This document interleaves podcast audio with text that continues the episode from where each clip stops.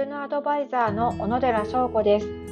お片付けオンラインコンサルティング1ヶ月サポートなどを中心に片付けのプロとして神奈川県、東京都を中心に活動しています。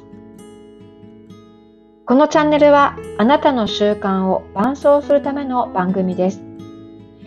66日間継続することで人に習慣が身につくと言われています。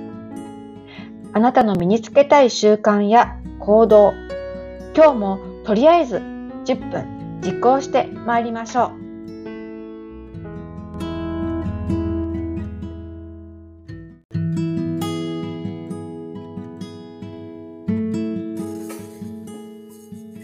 今日もこのラジオをつけていただきましてありがとうございます。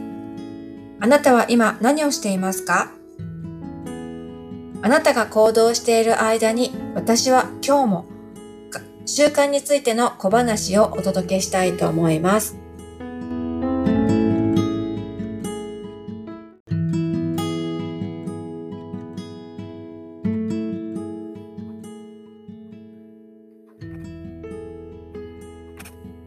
みんなにいいねをもらおう。今日はみんなにいいねをもらおうという習慣化のための提案です。自分が、えー、今日一日頑張った継続が続いたということにいいねをもらうという方法です。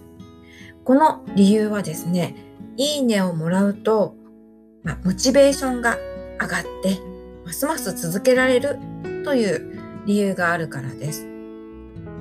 えー、誰かに褒めてもらう。まあ、自分が褒めるだけではなくて、他人に、自分以外の人に褒めてもらう。まあ、褒めてもらうまではいらないんだけれども、認めてもらう。うん、お、やったんだね。この一言だけで、えすごく嬉しくないですか？はい。褒めてもらうか、認めてもらう。そうすると、私たち人間はすごく嬉しい気持ちになります。この気持ちの変化というのは承認欲求というらしいんですけれども何やら人間の根本的根源的な欲求らしいんです。確かに私が、えー、幼稚園の先生をしていた頃子供の話をよく聞いて、ま、何々したんだねと言ってあげるだけですごく満たされた表情をするんですね。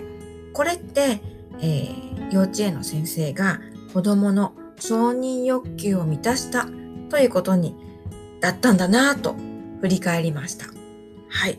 大人でもやっぱその承認欲求というのはなくならないみたいですね。はい。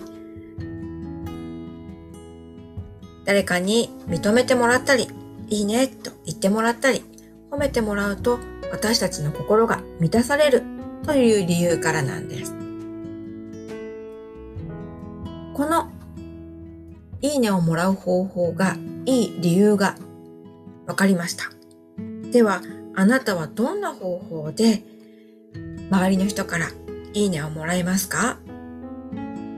例えば、カレンダーに印をつけるという、まあ、アナログのやり方もあるかもしれません。でもそれが、まあ、一人暮らしの方だったら、そのカレンダー、丸がついてる様子は自分しか見ませんよね。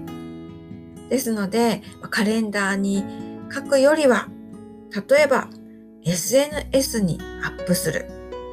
で、公開してしまう。それから同じ趣味がある仲間にサークルに入ってみる。そしてサークルのみんなに連絡してみるとか、この SNS でアップするというやり方はいろいろなコンテンツ、ツールがあります。例えば、一番簡単だなと思うのは Twitter、Facebook です。文字を打てば公開されますので、メールと同じぐらい短時間でできそうですね。Twitter、Facebook、それから、えー、画像をシェアする、インスタもよろしいかもしれません。ちょっと Twitter や Facebook よりは時間がかかりそうです。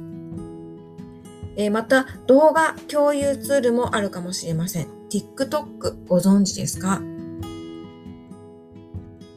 自分の習慣化の様子を動画で撮影する。写真で撮影しておいて、その様子をシェアする。え文字や言葉よりもさらに共感性が高いと思います。全く関係ない人からももしかしたらいいねがもらったりコメントをいただけるかもしれませんね。SNS でちょっと苦手という方は、えー、私に連絡をするでもいいと思います。私のオンラインコンサルティングの方にはですね、えー、何か頑張ったら連絡くださいねというふうにお話ししています。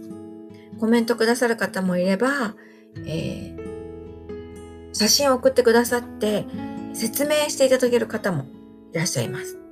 またご自身でツイッターに画像付きで投稿したりもしているようです。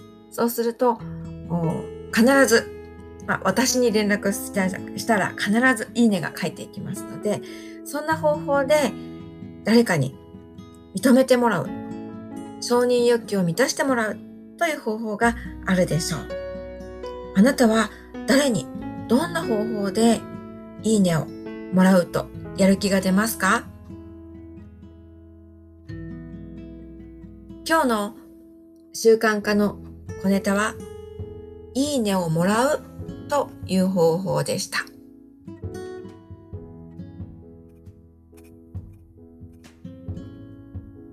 みんなに褒めてもらってモチベーションを上げましょう。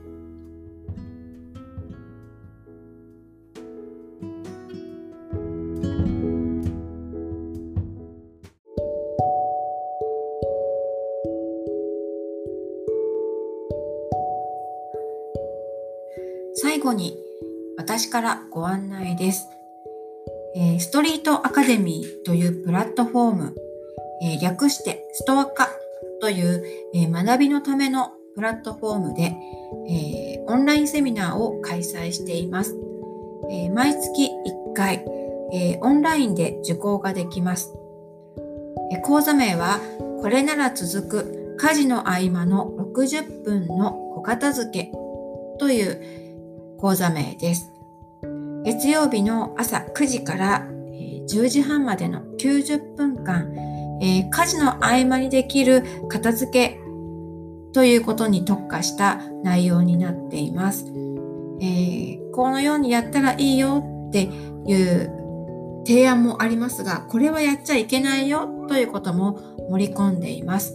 60分 ,60 分でできる内容になっていますので、片付けをもっと学びたいという方は、ぜひストア化というプラットフォームにアクセスしてみてください。